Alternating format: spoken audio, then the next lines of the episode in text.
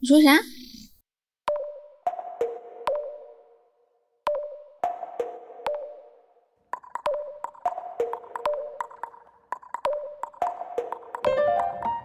？Hello，欢迎收听《离离心利比比多》，我是 B 仔。我是十一，本期节目呀，我们要聊一个大家都特别关心的话题，就是嗯常常在我们评论区里边能够听到大家在点播这个话题。对，觉得大家都非常惊讶于我们两个人怎么能对彼此如此的坦诚以及透明。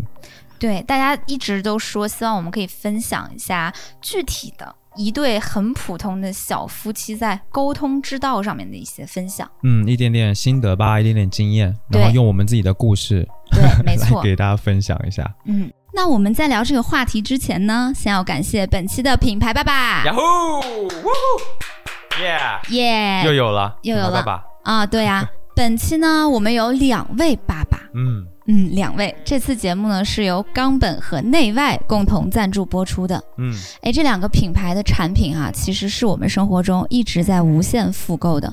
所以呢，这次他们找到离心利比多，我和十一都感觉到超级的开心和荣幸，有没有？真的，真的。嗯，啊、那话说回来，马上就要情人节了，对不对？对，二零二三年情人节之际呢，冈本与内外这两个拥抱爱的自由、身心解放的品牌联合发声，以爱的舒适、爱的透明为主题，期待恋人们构筑更透明的爱，找到更舒适的亲密关系。嗯，哇，这真的是一个很好的祝愿。对啊，这也是个很好的主题。对，没错，这次冈本和内外也给咱们离心利比多的听友们准备了福利。现在呢，你就可以去冈本和内外的天猫官方旗舰店，向客服报暗号“离心利比多”来领取你的情人节专属福利。嗯，如果你人在上海的话呢，也可以在情人节期间去 Text and Image T 书店看看冈本与内外的联名主题书展。感兴趣的朋友们，现在就可以赶紧去看一下节目的 show notes，了解更多的详情。对，大家不要错过啦。对呀、嗯，那接下来就让我们进入今天的主题吧。好，诶，那在我们聊这个关系当中的透明度之前，嗯，其实我们可以先反向思考一下，为什么关系很多时候是不透明的，嗯，对吧？这就让我想到了前几天呢，我在那个恋爱做题家的那期节目的评论区里边，哦看到一位朋友的留言，我们俩看了都笑了。对，就是他的一个疑惑吧，跟大家分享一下。他说的是呢，他和他女朋友在一起，关系平时特别的好，然后他的女朋友呢会问他一个问题，那就是你会不会更喜欢大胸部？嗯，会不会觉得我的胸部有点小？嗯，然后他就不知道怎么回答，因为事实上他的内心是觉得。对啊，我喜欢大胸部啊，哪有哪有男的不喜欢大胸部，对吧？嗯，然后呢，客观来说，女朋友的胸部又的确确是有一点小但是他也不会说嫌弃他女朋友胸部小什么的，或者嗯因为女朋友的胸部小就觉得嗯，可能不是那么爱她，就绝对没有。嗯，只是针对女朋友的这个提问所做出的一个单细胞的思考。我要怎么说？我要是说了之后，哎，他跟我吵架了，他生气了，他觉得我不爱他，那怎么办？哼 我哪有那么傻？我就不说，我就 对他就是，那我不说，嗯那我就是只能给一个模棱两可的回答，或者是我就说啊，没有啊，没有啊，我不喜欢大胸部啊，对吧？嗯嗯做一个这样违心的回答，嗯，然后把这个尴尬的问题给他处理掉。没错哎，，我觉得这个问题其实特别的有意思，它就发生在我们俩之间。因为我们之前有过一模一样的对啊这，个情景。我还记得我们刚在一起没多久吧，然后你有一次就问我说你喜欢大胸还是小胸？你是不是更喜欢大胸？：“哦，对对对。”然后我当时我脑筋转的很快啊，我想，嗯，你的胸比较小，那我就喜欢小胸吧。好强！对啊，就是一种求生欲回答嘛。但事实上，我也喜欢大胸哦，哦，我比较喜欢大胸。然后这个答案我们交往大概三四年，然后我才知道。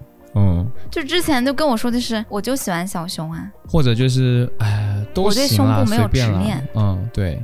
对，然后现在每天啊大胸大胸嘶哈嘶哈大胸，现在是我们俩一起，好不好？哦也是啦，我也喜欢大胸，对，哎，你当时听到我那么说，你是什么反应？我就是觉得不是很相信，我还蛮希望你说实话的，你不会开心吗？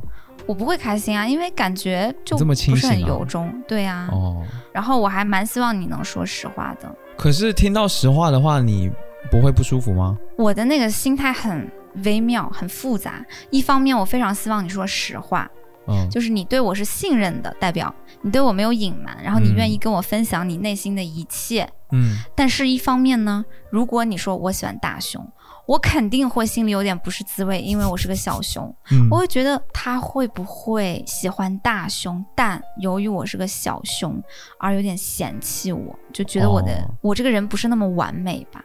就是我觉得我必须做你的那个心目中的女神呀，我必须要做一个完美女友啊，否则呢？否则我就将难以自处。我不知道，嗯，就是前几年会有那样子的想法，哦，这种感觉我也有哎、嗯比如说胸部的事啊，我也喜欢大胸，然后那个时候就是害怕说，如果我说了我喜欢大胸，嗯那是不是就证明我就不完美了？就我不是一个全身心爱你的一个完美男友？哦我也想营造一个自己是一个完美的男朋友的感觉，嗯。所以也会担心，所以才会有了违心的回答嘛。但事实上，我没有要求你是一个完美男友。哎，我觉得我从我自己出发，我觉得我可以接受你有缺点，嗯我可以接受你不完美，嗯，但是我更害怕的是我的那个形象是不是完美的。我觉得我们可能想要的完美恋人，常常不是希望对方完美，而是必须让自己自己完美对，对就这种执念。对，嗯、真的是这样。对，有很多事情也是能反映这个点吧。所以你看，是不是这个透明度哈，它不够高，或者是透明度被遮蔽？嗯，就是 我们对于自我的一些很奇怪的要求。你还记不记得一件事情很搞笑？嗯有一次我们不是跟那个我们当时的朋友去了 Les 吧吗？嗯，然后就 Les 吧特别的昏暗，酒吧的那种迷离的灯光，嗯然后旁边还有两根那个钢管，然后有些女生在上面跳钢管舞，然后大家的舌头都甩来就甩来。甩去，就是特别迷离的一个氛围，然后喝酒啊、聊天啊、靠在一起，在耳朵边说话呀、那种很暧昧的氛围。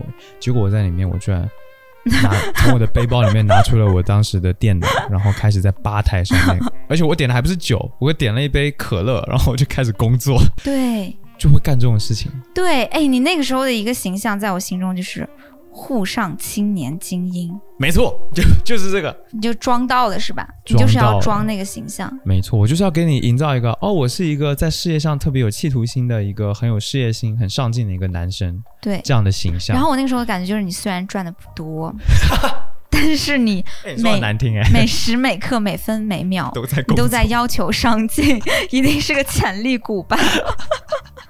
所以我装的很成功嘛。你你觉得那一部分是装的吗？当然，那个时候我工作是很努力，没错啦。但是在那个情况之下，明明没有必要，但我还是做了这件事情，很明显就装给你看的，对吧？对，哎，你真的很可怜哎，就是 所有人都在那边玩，然后你工作，你都没有玩到。对啊。但是那个时候我就觉得装到了，我就很爽，感觉就是好像很有事业心，是一个优秀男生哦应该具备的，在心仪的女人面前，一定要就很释放，出那一面。哎，事业很强的这种感觉。哇靠，好直男嗯哦，所以就在里面装嘛。嗯，我觉得你这个挺极端，但是我当时也有更极端的，就是我不是刚开始的时候去你们家过夜嘛，然后你就说你去洗脸卸妆吧，嗯然，后我就在那个厕所的那个镜子面前，我就看着我那张脸，我就在想，我这双眼皮贴是摘还是不摘？是卸还是不卸？因为如果我把双眼皮贴卸了的话，那你不就发现我大小眼就是一只双一只单这件事了吗？这有什么了不起呀、就不行，我就觉得，天哪，我一定不能让你发现我大小眼、一只双一只单的事，否则我在你心里就不是那个完美的女神了。对，我们一在一起刚开始我就没见过你卸过妆啊，我没有见过你的素颜。我跟你讲，最累的是什么呢？嗯，是我会卸，但是我会卸一半，就是就是会把 会把粉底什么卸掉是办得，到的吗？卸妆可以卸一就很累啊，很复杂。就是先把那个粉底的部分卸掉哈，口红当然一定要也要卸，然后眼妆什么留着这样。然后对呀、眼妆、哦内眼线跟双眼皮贴就先不卸，然后眉毛的部分也不要卸太多，因为我就是那种无眉大侠，你知道吧？我眉毛就超级淡，嗯，然后我眼睛就有点大小眼，一个双一个单，就很累。可是我真的会觉得，难怪我总觉得你那么美。随时随地，在在床上也是，就觉得你好美。原来是这样啊，卸妆卸一半，那你后来看到我的素颜，你有非常吃惊，觉得我好丑吗？其实不吃惊，并不吃惊。我觉得是个有脑子的男生，你都知道女生卸妆前后会有差别的，那我差别很大吗？你差别没有很大。这是这是不是求生欲？对求生欲，好 没有，真的没有很大。哦，所以是我真的有点太加戏了，对吧？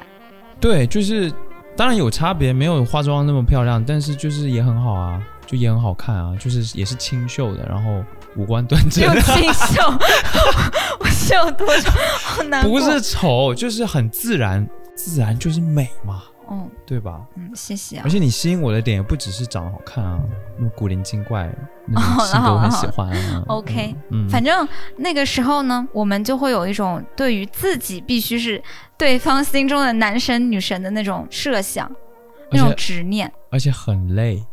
对，很累。我跟你说，还有一个装的点是，刚开始在一起，我在街上逛街，我比如看街上其他女生，对你没有，就可装了，但我也可是你那个太明显。了，就是看到漂亮女生，你都会想看一眼啊。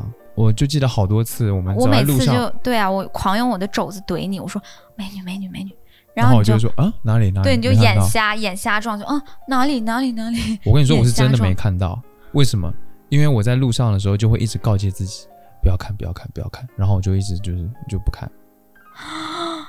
天呐！对啊，我问题是我分明没有给你任何这种信号跟规训，我也没有给你就说任何那种我好像醋意很大，或者是这都不需要你跟我讲。那些全部都是你自我给自己的枷锁，就像我一样，对那个双眼皮贴摘不摘那个枷锁一样。就是我有女朋友，跟女朋友一起逛街还看别的女生，这男的就花心嘛，就就花心大萝卜嘛，心思很多嘛，就不好嘛。嗯，所以我就不想要自己是那样的情况啊，我就会维护自己，也要是一个完美男友，就一样。可是你知道在路上不看其他人是多么累的一件事情吗？对啊，就是装就是会很累。一个恶趣味哈，因为我其实蛮喜欢就是跟男朋友讨论美女的，嗯，比如说，哎，这个好不好看啊？这个不好看，因为它怎么怎么样。然后哦天哪！哦，那个好不好看？哎，那个是真的挺好看的。你知道这件事情在早期对我来说是多么巨大的一个恐怖的事情吗？就是我就在想，诶，他是不是在测试我？那我是不是要跟他说？会，然后我每次都会说，哎呀，还好吧，你最好看，然后就超假，你懂吗？嗯我觉得你说的这个哈，他是不是在测试我这个疑虑哈？嗯，我要说它百分之百没有是不可能的，也有一点点成分。但是我不是要测试你的专一度还是什么的，就是我希我希望看到的是你面对这件事的一个态度，就是可能想要了解一些你的审美，就是相互嗯讨论一下审美上面的东西，然后还有就是面对一些陌生的女孩子吧，你其实可以聊，哎，美女是这个真挺好看的，但是嗯。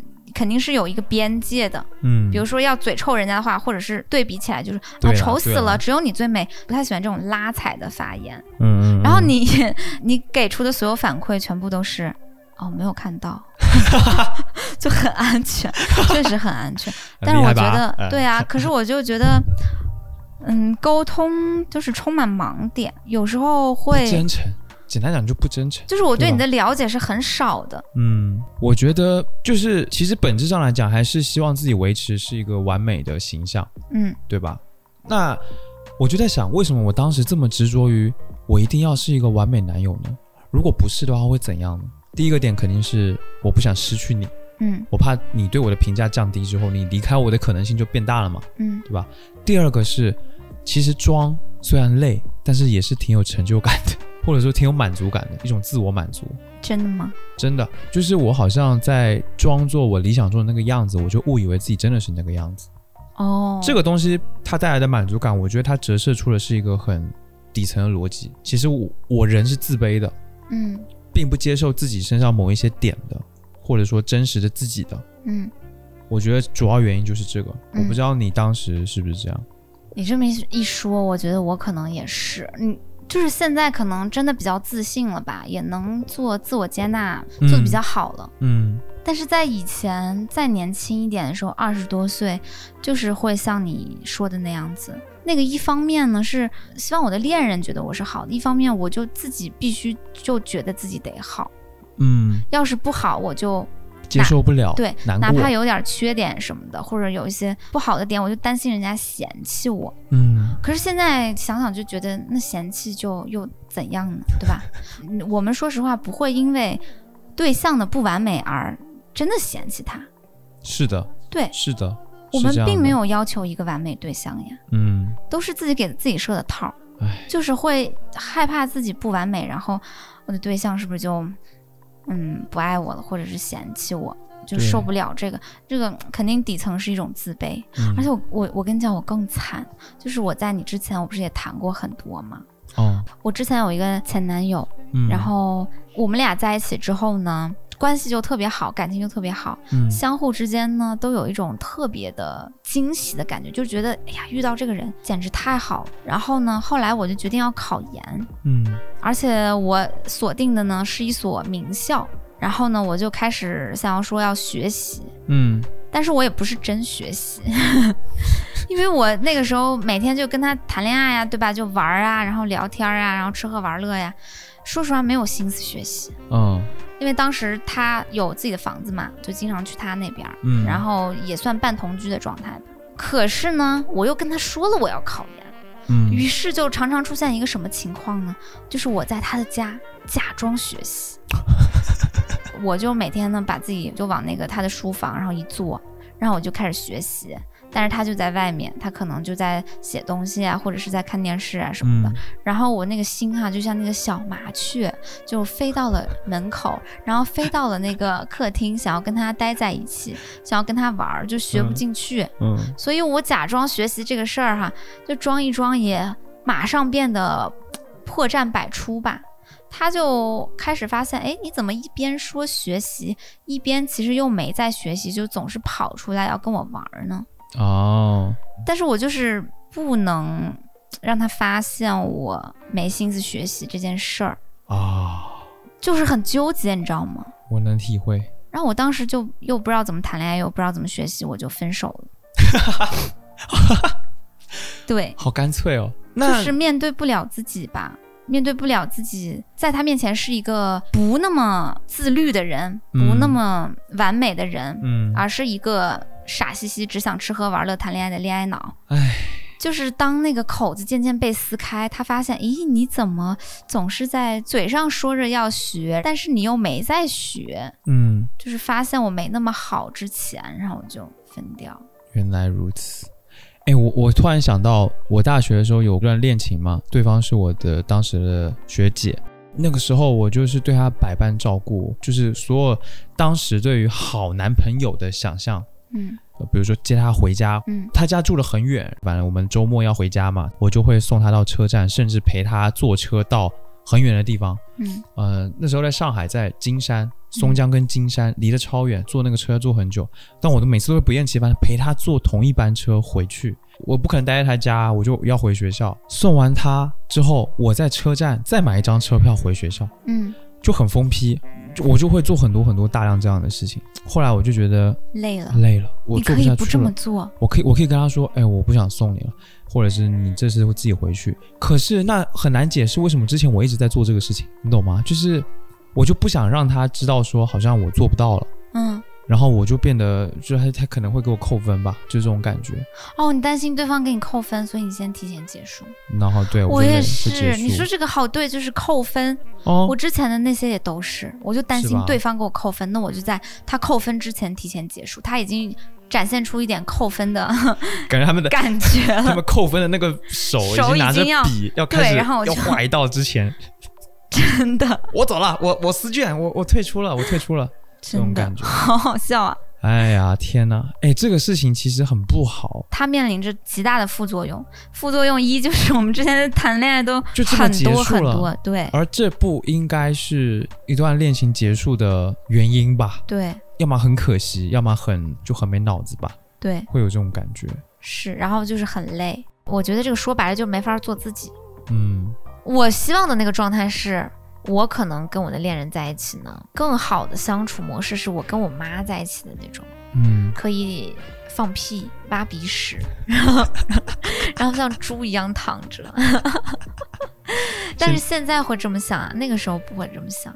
对，那个时候会觉得这是自己的缺点，或者是觉得那是自己不堪给人看到的一面。还有一个是，之所以那个完美自我是吸引你的是，你只有在你的恋人面前可以假装那个完美自我，其实那个有快感的。嗯一个是你说那个掌控感，还有一个是我们会因为自己的这种完美人设，在恋人眼中表现出一种超越性，有没有？嗯我们不再是那个日常的庸人、那个俗人、那个普通人的自己了。哦就是不是我的，不是我在我妈面前的那头猪，而是我在这个人眼里我是不灵不灵的。闪光的哈。对，其实这个也让人着迷，对啊所以就为什么做了那么多荒诞的事情？嗯，这就是我前面说自我满足嘛。那个东西是好的吗？就你在一个人面面前你是不灵不灵的，是完美的。我觉得这要看程度。你如果是虚假的 bling bling 就不好啊。你如果是真的因为这段关系，你能做到让自己哎有长进，比如说我工作，我某种程度上我是为了让他能够看到我特别上进的一面，然后我真的可以去努力工作，嗯，然后搞事业，然后哎真的搞成功了，真真的特别好。哦，那这个 OK 啊，而但不能像是我之前那样在你面前装啊，就是没有意义啊。就是一种虚假繁荣。所以我觉得这东西真的看程度，以及看你如何去做它的这个方式，嗯对吧？嗯，是本质上真的你变好了，而不是你看起来看起来很好，嗯我戴这个面具，上面是木村拓哉，然后但我不是木村拓哉啊，那就没有意义啊。但如果我是真的变成很帅的，堪比木村拓哉，那就有意义。就那这个 bling bling 就是真的，嗯，而且有点复杂。我觉得我很容易啊，嗯，跟人刚谈恋爱的时候，不是大家都网聊吗？对啊对，方说什么我就会开始百度，你知道吗？就 是我靠，我不可以，我不可以对方说什么自己不能不知道。对，我跟你说，这个我也一样。你也有是吧我？们刚在一起的时候，有时候聊个什么，你你跟我说个什么电影导演，对啊我靠，我不知道然后聊一个什么哲学理念，然后就开始开始搜，对，真的很好笑，百度恋爱法。笑死了。而且我不光是在谈恋爱，我在很多的跟人家聊天什么都会这样。就是你不光是跟自己心仪的人聊天，我不会说我不知道，我会去查一下，然后简单说两句，然后说哎，但我不是很。那你真的很闲。我只能说你真的很闲，这很装逼，你知道？超级装逼。笑死。哎呀，真的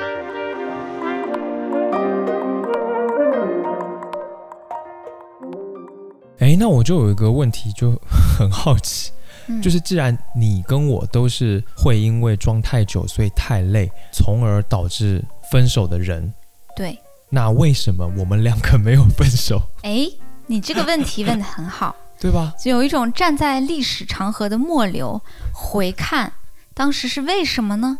对，我觉得可能，嗯，有两个原因，分为内因和外因。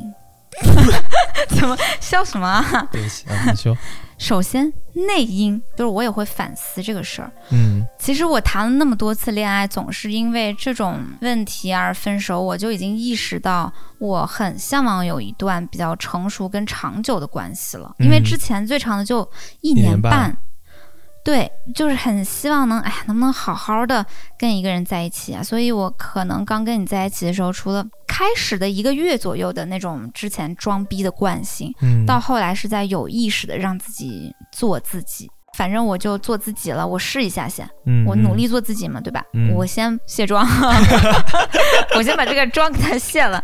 然哇，后一语双关呀，我 发现，咦，没什么反应，可以，你没有嫌我丑，你没有面对着我卸妆的脸就亲不下去，感觉是个猪头。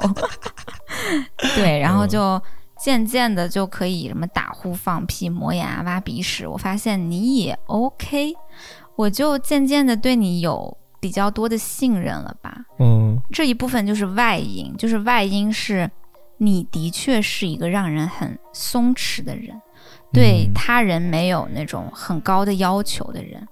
你可能对自己有很高的要求，但是你对别人是怎么着都行。嗯嗯我觉得这个是咱俩很合适的一点，就是我我就需要一个让我觉得很松弛的人。之前的一些其他的关系吧，也有过那种，就他明显是希望你是优秀的那样子的前男友的存在。就我刚刚不是讲了那个呃考研的那个事儿吗？假装学习的事儿，就是我为什么会那么跟？其实那个人他是嗯，常常给我一种感觉，就是我是需要是优秀的。就是我嗯跟你讲一个巨心酸的事情，因为他的学校很好，嗯我会因为自己的学校呢没那么好而有点自卑，好很奇怪吧？但是就真的会，嗯就他的本科学校是一所名校，然后这也是我为什么特别想要考研的一个点吧。可能啊，我那个时候就很庸俗的想法，我希望自己是能配得上人家的。你就学历上至少跟他差的不会太多。对，然后嗯我就跟他说，要不然我考个那个某某某校的研吧，就一个名校。嗯然后他就很高兴，然后两眼放光说：“好啊，那你考吧。”然后我就跟他说：“你会因为我考上了那个学校的研而更爱我吗？”他就说：“他怎么说会，就是会。”然后我就觉得这种外物是重要的，嗯然后包括我不好好学习也很重要，就是就会显得很笨、很恋爱脑、很配不上他。哦所以我当时就分手了。但是总总归来说吧，就会有一些人，他们是希望你是优秀的，但你也不能说人家不好吧？就他可能是一个比较慕强的人吧，希望自己的对象很优秀。好吧。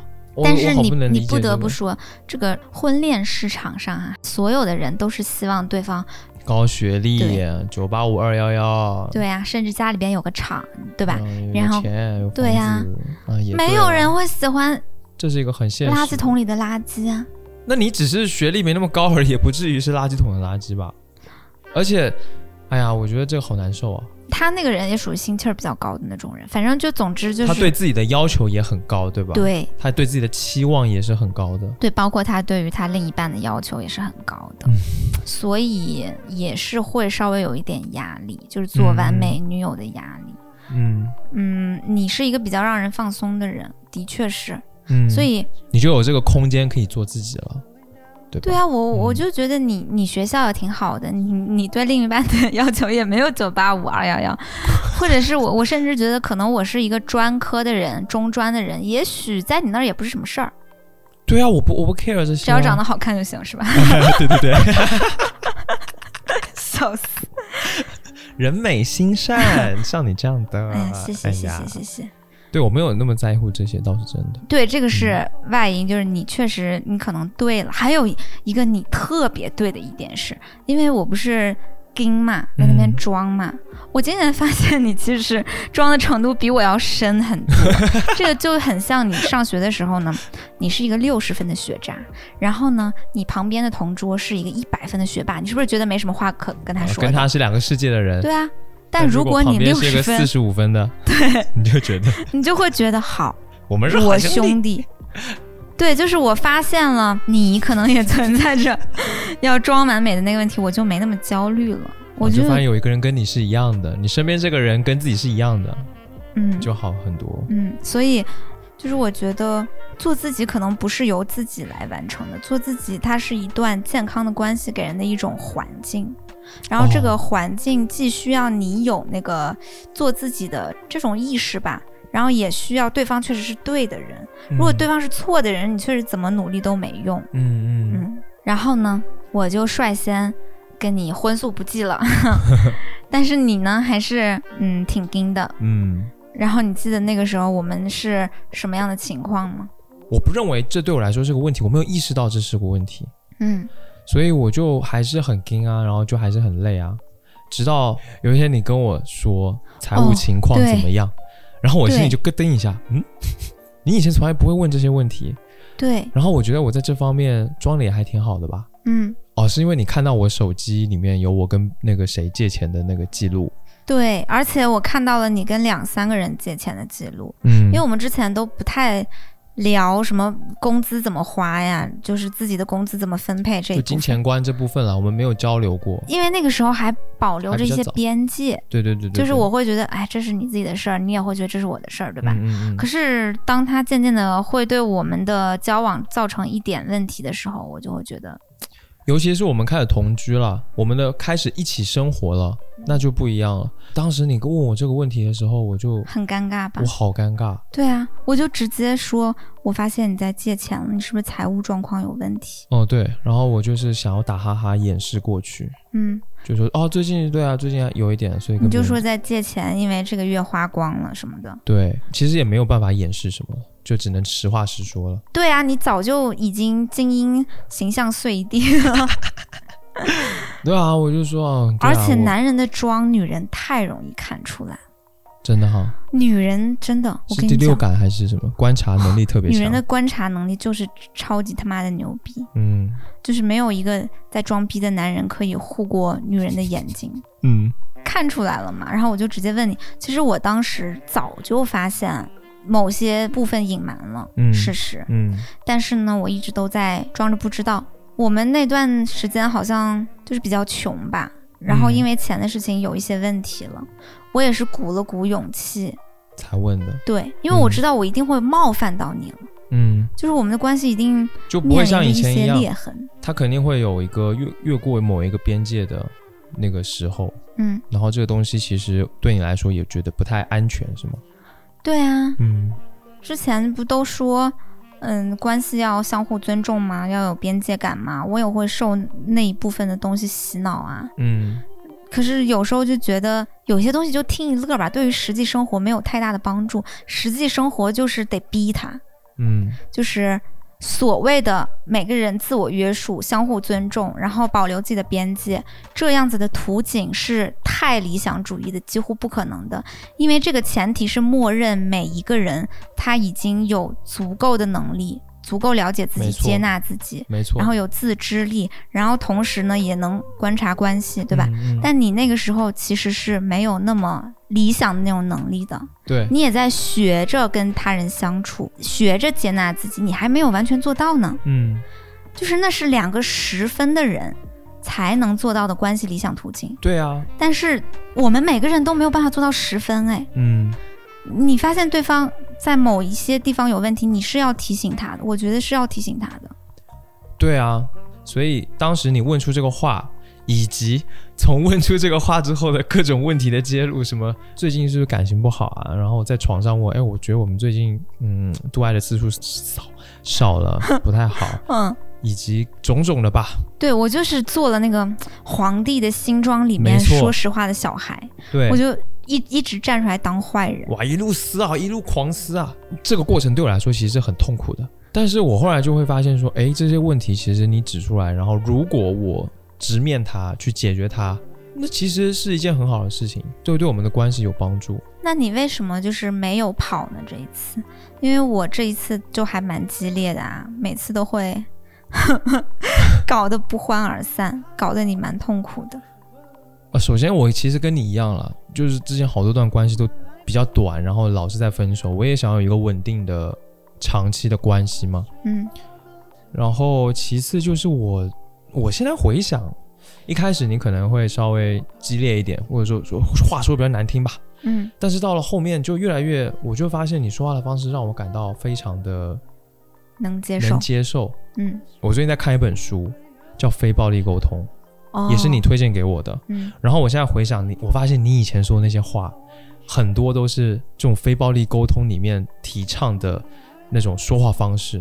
哦，对，我觉得这真的特别好，就是很推荐大家可以去看一下。就是它基本上拆解为四个部分，对，第一个部分就是观察，嗯然后是感受，嗯接着是需求以及请求。嗯然后我发现，我靠，你之前说的一些话真的跟这都对得上。嗯。观察是什么呢？观察就是要非常清晰的去表达你观察到的一个事情，嗯。它是一个客观事实。嗯。比如说，你说，哎，我们最近一个月做了一次爱，嗯，这就是个事实啊，这数得过来的嘛。对，你不能说它是两次或三次，因为它不是，对吧？嗯。这就是个观察，一个事实。接着你要说感受，嗯。就是你感觉我会说，我们这个月只做了一次爱，我感觉我们特别的不 ，shut up，我感觉比起上个月五次来说，这个月少了四次。我的感受是，这个月是不是我们有点不亲密呢？起码我感觉有点没上个月那么亲密了。然后呢，我再说需求是吧？不不，就是我说的嘛，这个是感受，嗯其实你刚刚表达的是想法，就是这本书里面其实特意指出来了，就是感受是，比如说做了一次，我觉得我有点想 是吧？之类。你可以说我觉得有点难过，就这个情况让我不安全，让我感到不安心，这是感受。你如果是像你刚刚的表达，其实是一种想法，嗯这个其实是要区分的。嗯。我、这本书真的讲的很细哦。然后第三、第四步呢？第三步就是你的需要，嗯，这个需要是什么？就是你刚刚表达过你的感受，你的不安全感，嗯，你的来源是什么？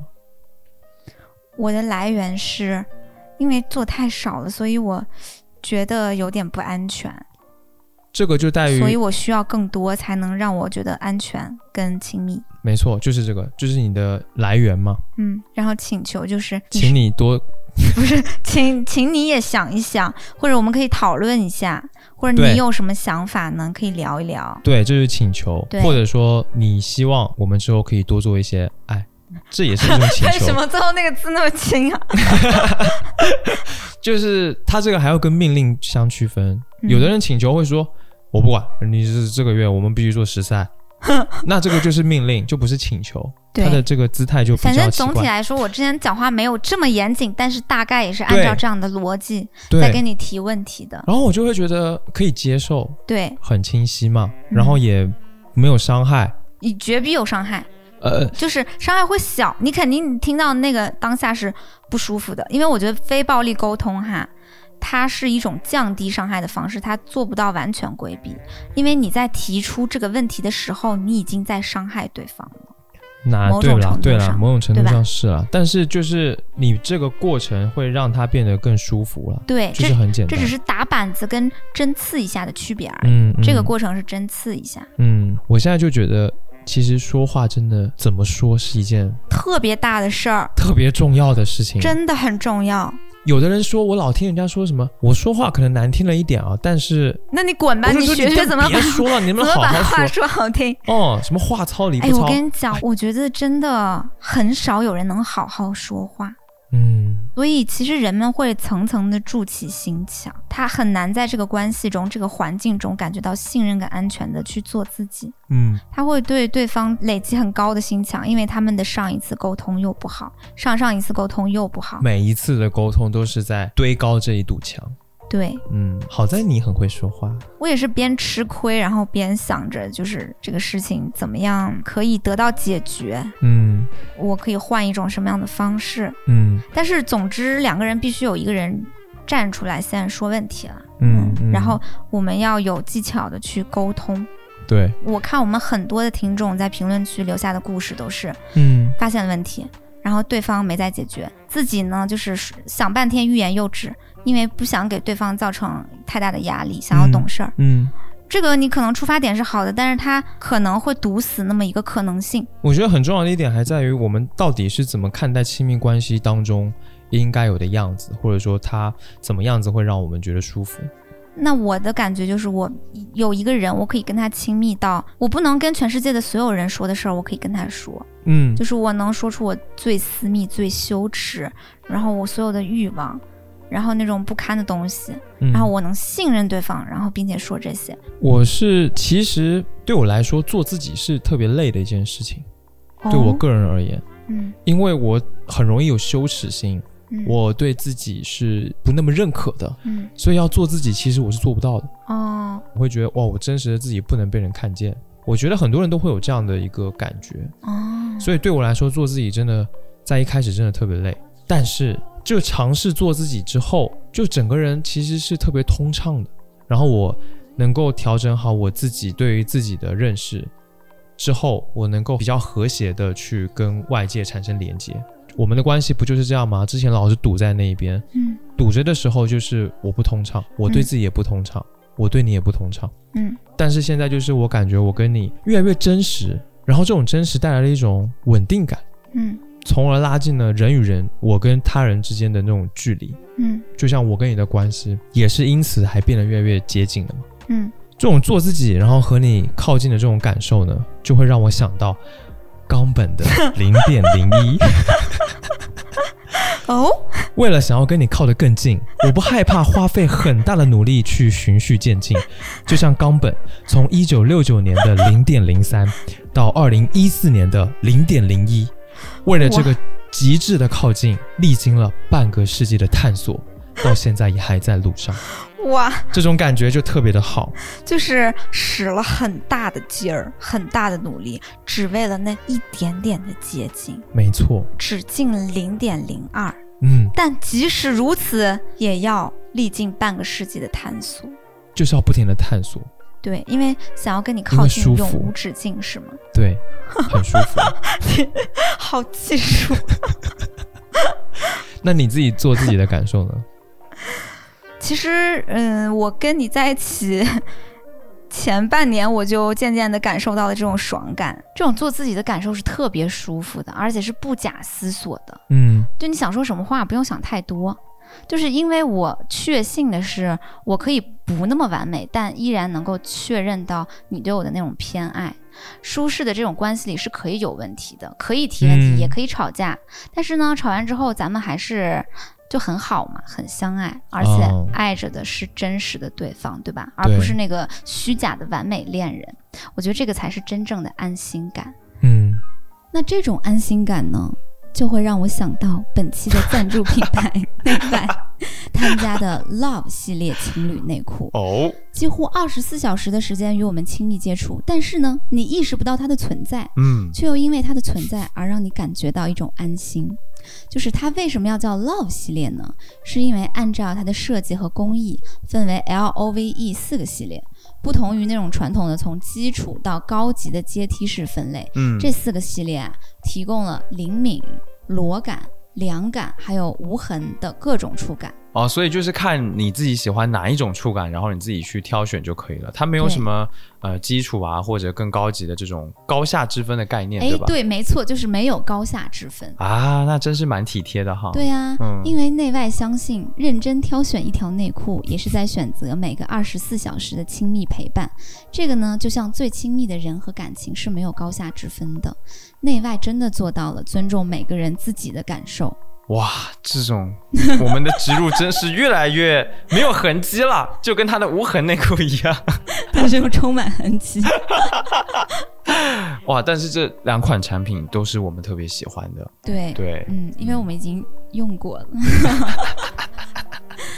好啦对啦，感兴趣的朋友们呢，可以再次提醒大家哈，去那个 show notes 里边看产品的更多详细信息。嗯，还有福利也别忘了。那刚刚我们聊完了说在关系当中做自己，对吧？嗯，诶，但是呢，有一个很明显的问题，就是很多人他们在关系中好像是在做自己，嗯，那为什么他们之间好像就遮遮掩掩呢？没有那么高的信任度，对呀没有那么高的透明度哈。还有一个很大的一个条件，我就想起了前两天的一事儿。吵架了，对就是我前阵子因为放假嘛，嗯，过年什么的，然后就每天就是玩儿玩儿，然后睡睡，猪病。然后呢，这不是前几天要开始复工了嘛，嗯我就每天都没状态，我就想睡呀、然后可是我又着急，又想睡觉，我又战胜不了我那个猪病的冲动，但是我又会想。要开始工作了，要开始有一些产出了，要开始拥抱新的一年了，我就很焦虑。嗯嗯，然后我有一天呢，我就赖床赖到十二点没起床。你已经在很早的时候把整个家收拾好了，还做了早餐。然后我就臭着一张脸起了床，起来呢我就不爽，我就拿你出气，就开始找茬，我就开始找茬说，我觉得我为这个家操心太多了。嗯你当然是做了很多工作，没错，你总是在做一些执行的事情，在做一些用功的事情，但是操心的为什么总是我？我压力好大，我好累，然后我就爆哭，然后开始发神经。嗯，但是你那个时候就没有责怪我吧，也没有暴走吧，嗯，你听我说我的那些一肚子的所谓的委屈呀，然后听我倒苦水，你就开始说。哦，原来你是这么想的，我之前都没想过。你又开始追问我的一些想法，就是我是怎么操心的？为什么在你看来生活没有那么多操心的事儿，而在我看来有一万个切面要去操心？就其实你看到的可能就是很简单的，但我看到的我 太复杂了。对我想法太多了。对，这个其实是我们想法上的一种我们思维上的差距。对，嗯我也并不应该因为这个去指责你，嗯，因为你就是你的一个优点就是你想的少，所以很多事情我们才能执行得了。嗯而我的一个优点可能是我想的多，但是我的缺点也是这个，嗯我就会总是焦虑。然后我们两个就聊啊，从十二点，然后加上我发疯，加上我们化疗的时间，然后聊到下午三四点，对吧？聊了四个小时，大概哦，超级久的。就是我们那个时候就对于彼此的想法、彼此的心情就更了解了吧？嗯，就我觉得这个事儿哈，就所谓的高透明度，它不是个一劳永逸的事儿，它不是说哦，我觉得我们今天建立了婚姻的高透明度，那我们以后都会一直是这么好的，就是不是的，不是的。对，在我们的关系中有一个特别重要的环节，就是我们每一周会进行一到两次的化疗。对，在这一到两次的化疗当中，可能会聊到四五个小时，有时候聊了六个小时，就聊了一个半天。嗯，就是聊最近彼此的想法，然后最近对于对方的不满意的点，嗯然后我希望你能怎么做，然后我的一些委屈的点。就这样会相互促进了解吧。嗯最重要的两个收获，一个是我发出来了，就是我的情绪或者是我的想法，嗯，然后第二个就是我接收到了你是怎么想的，我能站在你的角度上去思考问题，而不是就是说为什么他不像我一样想问题呢？那是这个世界怎么可上。能跟你有一模一样的想问对啊题的人，呢？人跟人的差距比人和猪都大，就是每一个人的思维方式就是不一样的，嗯，你就是需要理解他的那种思维方式，嗯，然后并且用他的那种思维方式呢去看眼前的问题，嗯，而不是强求对方一定要跟你一起一起想，对吧？对，首先要弥平这种对于其他人的思维方式跟我不一样呢，怎么的这种困惑，嗯，嗯。就接受嗯。就是不一样。对，对，然后在我们不一样的这个差异上，我们能够怎么样让彼此都好受一些？怎么样让生活中的一些问题得到解决？然后怎么样我们的 关系会更相爱？说的太好了，就是这样的。我觉得这个要求是很高的，我们也不是从一开始就是这个状态，我们也是通过，就像我们刚刚讲的那么多事，其实我们通过很长时间的磨合，很长时间的发现、学习，现在往后也是。也会一直现在往后，我们可能到不离婚的那一天，我们都是需要每周化疗，就是没完没了，就是化疗。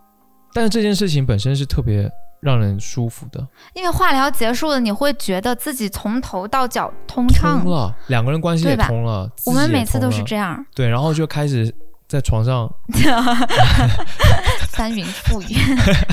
就是我们的呃化疗的开始是生气的，嗯就或者是有情绪的，嗯，然后可能刚开始哭啊什么的，然后接着就开始说，就嗯平静就说，然后说说说说说的最后说的口干舌燥，但是觉得整个人好像也好了，对吧？嗯，对，就是这样的。嗯我觉得还有一个问题，那我们所建立起来的这种强信任的高透明度的关系，这种亲密关系，会不会剥夺我们的独立个体的存在呢？这个问题是很多网上的人会说的一个点，嗯就是觉得你好像生活中只有老公了，你就失去自我了。嗯嗯，我觉得也不是吧，嗯，我没有觉得它跟失去自我有什么关系，但我觉得恰恰是我们高透明度的亲密关系，让我的独立个体被建立的越来越丰满跟丰富。我跟你的感觉也是一样的。因为你不跟一个人长久这样化疗什么的，你没有那么多的机会去整理自己。嗯，你在每周一次的化疗当中，你其实是在整理自己的想法、嗯观点、对世界的认识，然后你的需要，嗯然后你的弱点是什么，你的优点是什么，对吧？嗯然后就是这样不断的，嗯，把人可能就撕开、撕开、撕开，然后才越来越坚定了自己的内核是什么，自己是个什么样的人。而且就是剖析自己，似乎自己一个人的时候也能做得到，或者说你可以通过看很多书去了解自己，去嗯建立自己。但是没有人是能脱离一段关系当中做自己的，否则没有意义了。关系就是人存在一个特别重要的一个点，对，所以当我和你，我的感受就是我们俩的关系，反而是让我能够实践自己的一个特别好的一个地方。的确那，样子才能够真正建立起我的独立人格。我我记得，也就是也就前两天吧，就是你就跟我说哦，我觉得你认为我是一个思想比较懒惰的人，嗯，然后我就会想，我一开始没有感觉到，因为我一直以来的那个思维就是那样的，自己很难是这么说的啦，我说的是你本身可以有很好的一些想法，但是你老是懒得想。对吗？那我一开始我是没有感觉到这个事情，嗯你也跟我列举了你对我的观察，就是前面我们说的非暴力沟通当中的第一个要素——观察。嗯，各种事实、各种观察，你告诉我，然后我就会想，哦，好像是这样哎，我也会开始反思，开始反刍一下，嗯就是我之前没有意识到的问题，现在摆在我眼前了，嗯这个反而能够让我对自己认识更深了。嗯，你相信了我的那个观察是吗？我相信啊，因为这个观察就是事实本身，就是我你跟我说的时候，我也是认有想过我在。PUA 你呢？哎，我觉得这个很有很有意思。对吧？我以前会担哎，心，你如何可以保证你伴侣的对你的某一个观察不是在 PUA 你呢？那就你的记忆力要够好。我觉得是有一个我我自己分享的点哈。我以前其实没有意识到自己是一个情绪大起大落太严重的人。嗯有一个最重要的问题是我没有参考系，我以为别人跟我一样，但是我认识你之后，我知道，哎，世界上有一个人，他是这样的，他跟我如此亲密，但是他的情绪是相对平缓的。对，对我才发现我的情绪大起大落是有问题的。这个观察还不算，这个可能只意味着差异，不意味着我有问题，对吧？对啊，对啊，最重要的点是我的情绪大起大落这个特质有伤害到我自己。没错，就是当你发现对方对你的一个观察哈，那个观察是你自己也已经体认到，你的那个特质确实是在自我伤害或者自我内耗的，那他可能就是客观的，而不是 PUA。嗯嗯，就是对吧？我有时候就是生气了，然后暴怒，然后哭崩溃，然后你会跟我说：“你先停下来，你先静一静。”呃我就觉得这句话很有用，嗯，我就会发现哦，我的确是不自觉的太过激了。嗯嗯，我要去修炼，我要去修炼这一点。嗯，然后我看了一本书叫《沉浮实验》，上面说你要想办法接受一些生活中出现的不是那么受控于你的一些事物。对我就是因为在你的影响下，我让我开始想说，那我要修心，我要看一些这样的书，而这样的书真的的确对我有帮助。对对对，所以我觉得就是这个判断有没有 PUA 的原则就是这个，你有没有因为对方说的出的这个点，你自己都能感觉到你自己在受伤害。嗯，而且这个体认得是就是真实的，就你嗯之前就已经感觉到了，就你自己琢磨，觉得也是对的，这样子就可以。唉，真是的，好深呀。就是怪不得我最后结婚的人是你，真的。我有时候在想，为什么结婚的人是你呢？嗯嗯，我之前设想过无数种，比如说我结婚的人他是一个大老板，然后我当金丝雀被养起来，然后或者是呢对方多帅多牛逼，就是那种小孩的那种幻想哈。嗯我婚后也在想，我就觉得是一个完全没有悬念的事情，跟你在一起，跟你结婚。真的，对呀、就是我可以肆意的向你展露我自己的缺点，嗯然后而且我们之间的连接到了如此深的地步，我们俩都因为这个关系在进化。哎，你这么说我也觉得，就是跟你结婚。其实，在结婚之前，我想为什么跟你结婚的一个很大的点，我觉得是一种能够让自己变得更好。嗯其次就是，其实结了婚之后，我发现我是很自由的。人家总说婚姻是一种束缚，可是我真的我没有这么觉得。嗯，我觉得反而我更自由了。真的哈、哦，更安心都在我这儿。那这钱 笑死，就是很自由啦，然后很轻松，变得很轻松，嗯然后就有更多的力量会涌现出来，去一起面对外界的世界，这样子。唉，我觉得这种透明跟这种展露自己缺点，其实都是一种人性的体现。嗯就是我们在我们的婚姻当中是有体现我们各自的人性的，嗯，不管是人性的光辉也好，还是人性的阴暗也好，恶，对，人性是很重要的。所以我觉得这个就和我们这一次的赞助品牌 冈本的理念是一样的，好强哦。让本性更人性。就是一段好的关系，它不一定是完美的，它应该是本性的。嗯就是你知道你的一部分作为人的本性是可以释放出来，就哪怕它看起来不是闪闪发光，也不正确，它可能是欲望，它可能是一种攻击性，可能是脆弱，或者是很幼稚的依恋吧。但是那个呢，是你人本性的一部分嘛，所以你能够信任本性的这一部分不会被对方苛责，而是能够被对方接住。那么这就是人和人之间最难得的一个链接。太牛逼了！好，你这个 提炼广告理念的能力真的，哎呀，在下甘拜下风啊！但是我觉得你说的很对了，就是让人本性的一些部分能够进来，嗯，有一个裂缝能进来，嗯而不是要太脱离实际的东西，反而你能得到最珍贵的东西。就是真实。嗯，的确啦，哎哎，希望大家都可以有一个特别好的亲密关系。对，可以是有高信任的，然后甚至高透明度的这样的亲密关系。嗯，就我们的经验来说，还是会越来越好的。